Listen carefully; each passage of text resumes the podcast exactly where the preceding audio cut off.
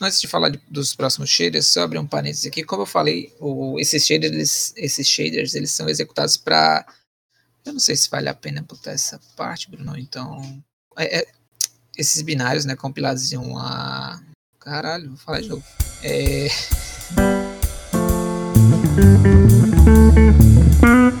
Olá mundo, eu sou o Theo, tô aqui para gravar mais um Groselha no Buraco. Pelas minhas contas, esse aqui é o segundo. E esse Groselha no Buraco, ele é sobre shader. Todo programa a gente tá falando de shader, shader pra cá, shader pra lá, o que diabo que é um shader? Vou falar sobre isso. Solta o som DJ. Introdução.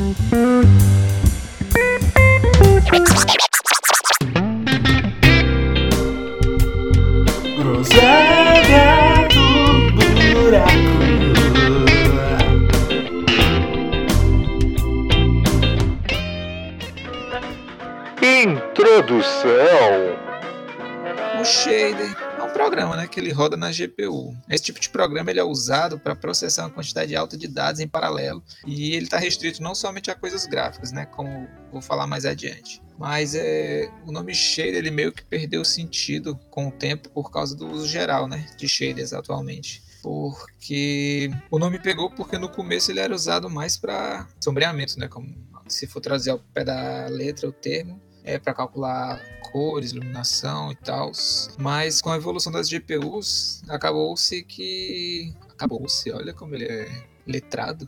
Acabou que os é, shaders começaram a ser. Esse tipo de programa começou a ser utilizado para processamento de dados em geral, com Compute Shaders, que eu vou falar mais pra frente. Mas enfim, o nome pegou e ficou aí, shader, apesar de não fazer sentido. Quando que surgiu esse termo? O termo em si foi criado em 88 pela Pixar mas a primeira placa gráfica em si com suporte a shader só foi surgir em 2001, que foi a GeForce 3 com a Nvidia. Aí a Nvidia meio que pegou assim para ela, é, ah, nós somos os criadores dos, dos shaders. E que é, o que, é, o, é o que geralmente a Nvidia faz, né? A Nvidia joga uns termos novos aí no que não necessariamente foram criados por eles, mas enfim, eles jogam em um, eles popularizam os termos. Aí o shader em si ele surgiu da necessidade de você ter mais liberdade de criação no pipeline gráfico, né?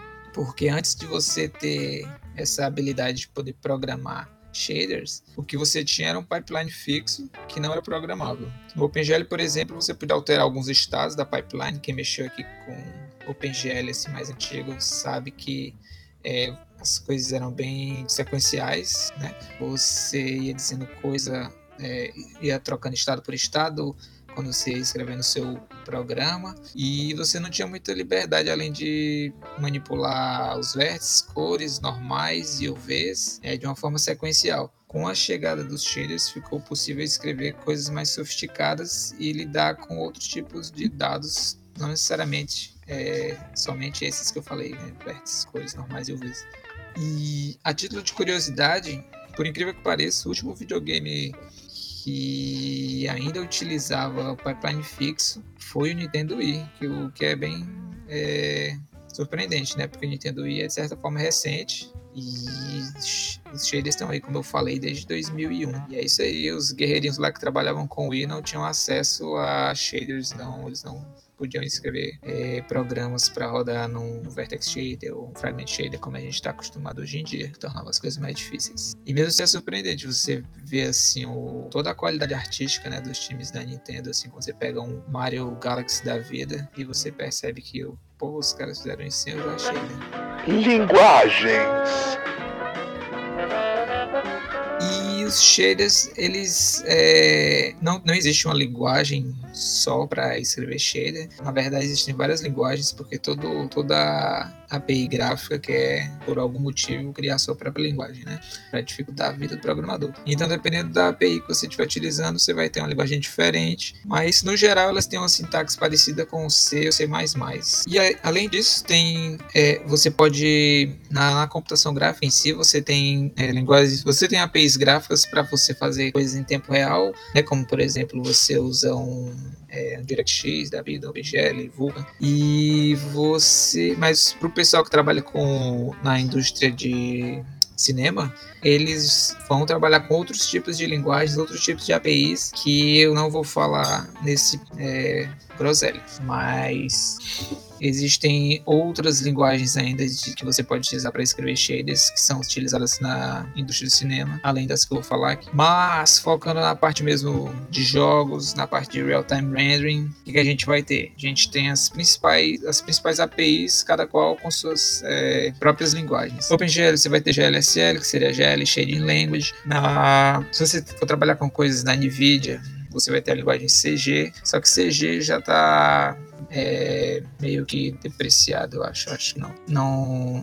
não é mais é, não é mais atualizado. Eu acho, posso estar errado. DirectX você vai ter HLSL, todas, todas essas linguagens você vai ter um SL de Shading Language no final, que é similar a CG. Por isso, quando você vê, por exemplo, lá na, na Unity, você escreve código em CG, geralmente o pessoal fala, ou então HLSL, você vai ver é, que na documentação ou em qualquer lugar que o pessoal fale, vai ter sempre HLSL barra CG, porque elas são similares, tem algumas poucas é, diferenças. A PlayStation, a Sony tem a sua própria linguagem de shader também, que é a PSSL, que também vai ser similar a HLSL, e Metal, mais recente das APIs, né, acredito, e ela vai ter MSL, que já seria similar ao C++ é, 14, né, a versão 14 do C++, com algumas algumas coisas é, removidas né, da versão. Claro que o C oficial 14 vai ter muito mais features, né? É, mas enfim, o Metal já suporta, o MSL já suporta mais algumas firulas que as outras linguagens não suportam. Compilação. E é isso, a gente vai escrever um programa usando alguma dessas linguagens de programação. E como é um programa, ele vai ter que ser compilado, né? E compilar shader é, pode demorar, porque você pode ter, dependendo de como você escreve o seu shader, se você quiser dar, é, criar diferentes é, como eu posso dizer, diferentes variações para o seu em um próprio shader, colocando várias é, condicionais no código para que possa suportar diferentes plataformas, por exemplo, ou diferentes features. É, dependendo da quantidade de variações que você estiver colocando lá, você pode acabar gerando muitas variações de um mesmo shader, o que vai fazer com que esse shader demore bastante para ser compilado. E isso vai ter que, além disso, de demorar muito para ser compilado, ele, essa compilação ela tem que ser feita direto na máquina onde o programa vai rodar, onde o shader vai rodar, porque tem muita coisa que é dependente da arquitetura de onde esse shader vai ser executado. Por isso que, por exemplo, quando a gente vai jogar um jogo pela primeira vez, é, você de repente vai ver lá uma tela de loading falando que os shaders estão compi é, compilando, porque dependendo de como foi feita a programação do jogo, esse, essa compilação vai, ser, vai ter que ser feita pelo menos uma vez quando o jogo foi executado pela primeira vez. Aí esses binários de shaders podem ser cacheados, é, cacheados, né? Você compila uma vez e já guarda esse binário para ser utilizado nas próximas vezes que o jogo fosse executado. Então a primeira execução do jogo pode ser que demore um pouco, um pouco mais do que as outras. Porém, esse código, esse shader pode precisar ser compilado de novo, se por exemplo você atualizou seu driver de vídeo, coisa desse tipo. Aí, dependendo se, se o, os jogos, né, geralmente são preparados para isso, para perceber isso e recompilar os shaders. É com as novas APIs que eu vou falar agora, é, tipo Vulkan e DirectX 12 ou mesmo Metal da Apple, esse tempo de compilação de shader tem diminuído, um, tem diminuído um pouco porque foram introduzidas linguagens intermediárias, onde esses shaders agora eles são compilados para uma linguagem de nível mais baixo, mas ainda não necessariamente é a linguagem é, de máquina. Aí, por exemplo, no Vulkan ou então OpenGL com extensão para suportar isso, você vai ter a linguagem, a linguagem intermediária chamada Spear V. DirectX 2 você vai ter uma DX IL, né? IL de Intermediate Language. E no Metal você vai ter uma linguagem intermediária chamada de Air, porque a Apple gosta de dar esses nomes assim normais. Os, os, programas compilados para essa é, linguagem de nível mais baixo, eles são distribuídos com o jogo e são compilados de forma mais rápida nas máquinas dos usuários. Algumas das vantagens de, de você ter uma linguagem intermediária, elas são eu posso citar duas vantagens que são primeiro essa que eu já falei, né, que o código intermediário ele vai compilar mais rápido, ou seja, seu jogo vai carregar mais rápido aí. E a segunda seria que fica, fica a cargo do fabricante do driver implementar o compilador da linguagem intermediária. Isso é bom porque, em teoria, qualquer linguagem pode ser usada ou criada para escrever shaders, desde que seja fornecida uma forma de compilar esse código para a linguagem intermediária. Então a gente é, vai ver surgir aí várias é, linguagens de alto nível para programação de shaders que vão simplesmente poder traduzir essa linguagem para é, compilar essa linguagem nova aí para um esse código intermediário que seria de Spear ou de Excel, a IL que eu falei ou então o R da do Metal. Tipos de shaders. Mas enfim, que tipos de shaders que existem, o que diabo que eles processam. Eu vou começar falando dos mais conhecidos que são o Vertex Shader e o Fragment Shader, e depois eu vou falar do, de outras firulas que existem nesse mundão de, de meu Deus de shaders. O Vertex Shaders é o Vertex Shader, como você já já deve ter dado é, para deduzir, né?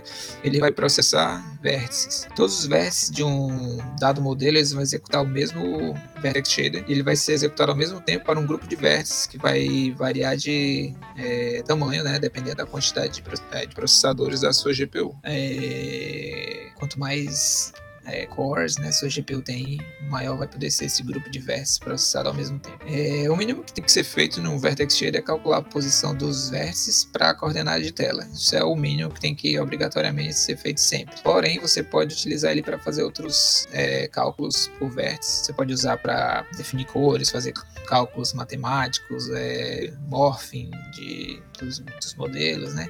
Coisas desse tipo. Um exemplo que você pode fazer no Vertex Shader é deixar o mundo curvo, como no Inception. Essa técnica é muito utilizada em jogos como Subway Surfers e Galaxy Eleven Invasion. E você tem também o Fragment ou, ou então o Pixel Shader, né? Dependendo da API, o nome varia. É, e o Fragment Shader ele é o, é, o Fragment Shader ele é usado para processar vários fragmentos que seriam, no caso, fragmentos seriam candidatos a virarem pixel, né? Porque não necessariamente o que está sendo processado ali no Pixel Shader vai ser algo que vai ser visto no final, né? Então, é só um candidato a pixel, mas ele pode ser descartado. E da mesma forma, né, você é, o fragment shader vai ser executado por um grupo de fragmentos em paralelo e nesse shader você geralmente vai fazer os cálculos de iluminação para pintar as coisas bonitinhas na tela. Mas claro também não é limitado a só isso, você pode fazer outros cálculos matemáticos para vários tipos de coisas. Para entender melhor porque ele processa fragmentos e não pixels diretamente, imagine o bonitão do Keanu Reeves no jogo Cyberpunk 2077 com seus óculos vermelhos.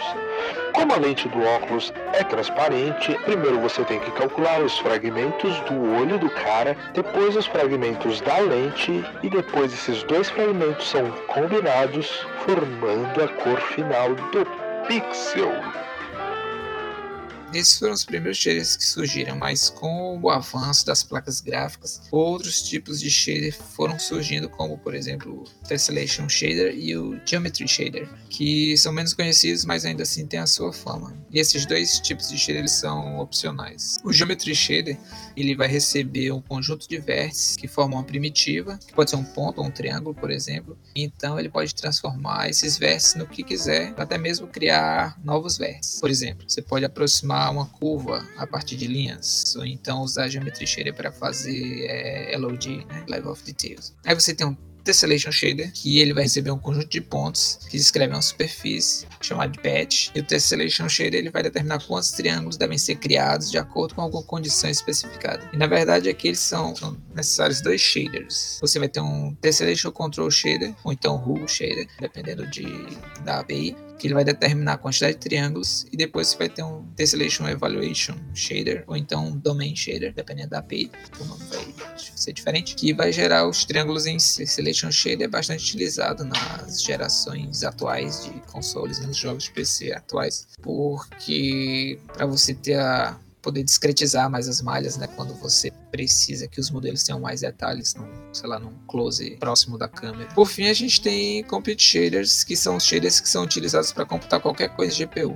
Coisas, como eu já falei no começo do programa, que não são necessariamente relacionadas a gráficos. Aí você que vai definir quais vão ser, o que vão ser os dados de entrada e de saída, dependendo da necessidade do seu algoritmo. E existem várias APIs com suporte para Compute Shader, como por exemplo o Vulkan dá suporte, DirectX 12, CUDA da NVIDIA, OpenCL e por aí vai.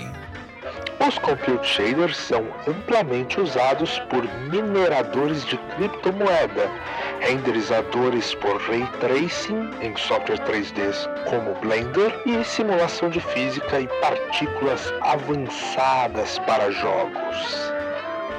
Seriam esses os tipos de shader você pode estar pensando, acabou, né? Na verdade não. Com as novas placas gráficas aí, com a que a Nvidia apresentou recentemente, com suporte para Ray Tracing e com arquiteturas novas, dão suporte a novas features uh, que vinham sendo pedidas pelos desenvolvedores há algum tempo. Houve a necessidade então de se introduzir novos tipos de shaders. Bacana, né? Quando você pensa que você já sabe tudo sobre shader, a Nvidia vende e está aí. Se a gente inventasse mais uns shaders. E mas é isso, né? A indústria vai, as GPUs vão evoluindo, a indústria vai evoluindo, a gente tem que se adaptar. Daqui para frente é, então, as placas novas da NVIDIA, as, as famosas RTX com arquitetura Turing, elas possibilitam algo que os desenvolvedores já queriam há algum tempo na pipeline gráfica, que seria é, que Vertex e Fragment Shaders fossem mais similares a Compute Shaders. Né? São shaders que te dão mais liberdade para manipulação de dados, mais ainda, né? Então, quando, quando você, se você estiver utilizando uma placa RTX, você tem a possibilidade de usar um pipeline diferente do que aquele que eu falei do programa de pipeline. É, assim, eles não estão forçando você a utilizar o pipeline novo, você pode ainda utilizar o pipeline antigo, mas se você quiser mais performance, você pode optar por usar um pipeline novo. Que, é, grosseiramente falando, você vai, vai mudar mais a parte antes do Fragment Shader o Vertex Shader ele virou que é chamado agora de Mesh Shader e a parte de Tessellation a gente pode dizer que virou Task Shader. Então, na verdade é um pouco mais complexo que isso. Mas eu vou deixar um link aqui no post pro blog da Nvidia onde essas novidades são explicadas, tem uns vídeos, tem uns, uns exemplos, mas grosseiramente falando é isso. Agora você tem esses novos shaders, Mesh Shader e o Task Shader. E tanto o OpenGL como o Vulkan, como o DirectX 12 dão suporte a essa pipeline mais nova, mas você ainda pode utilizar a pipeline antiga. Mas calma que não acabou ainda não. A gente não pode falar de RTX né, sem falar de Ray Tracing. Ray Tracing em si tem que ter um groselha no buraco só sobre ele, né? Porque a pipeline, quando você trabalha com Ray Tracing, é totalmente diferente da pipeline gráfica comum. Mas isso fica para outro programa. O importante salientar aqui é que trabalhando com Ray Tracing, você vai estar tá interessado em traçar raios, né, e determinar a colisão desses raios com os obstáculos no ambiente. E para fazer isso de forma eficiente, foram introduzidos nada mais, nada menos do que. Prepara aí, senta aí se não estiver sentado. Foram introduzidos cinco novos tipos de shader. Só isso. É, a gente vai ter um Ray Generation Shader, vai preparar aí a. Adivinha? Geração do raio. A gente vai ter o N-Hit Shader, para quando você detectar um que esse raio acertou alguma coisa. Um Shader de interseção, Intersection Shader, também para tratar interseções. Os nomes são bem é, autoexplicativos, né? Você vai ter um Miss Shader, que é o que você faz, né, quando errar um raio. E o Closed Hit Shader, ele vai tratar, enfim, quando o raio acertar uma superfície. No post aqui eu vou deixar o link com os posts do blog da Nvidia falando desses novos tipos de shaders que explicam bem melhor do que eu. Estou explicando só de uma forma grosseira, bem por cima, só para dar uma noção. E é isso. Por enquanto, até até o momento aqui que eu estava gravando esse programa, nenhum shader novo foi inventado, no tipo novo de shader. Mas daqui para semana que vem pode ter algum shader novo aí na indústria. Sei lá. Vai que tem. E é isso, acabou. Se eu tiver esquecido algum shader, você manda aí na. Se tiver falado alguma besteira, manda aí nos, nas redes sociais. Se gostou, compartilhe. Críticas, sugestões, pode mandar aí nas redes, no Twitter, ou então por e-mail para groselhadev.gmail.com. É isso, pessoal. Abraço. Até a próxima.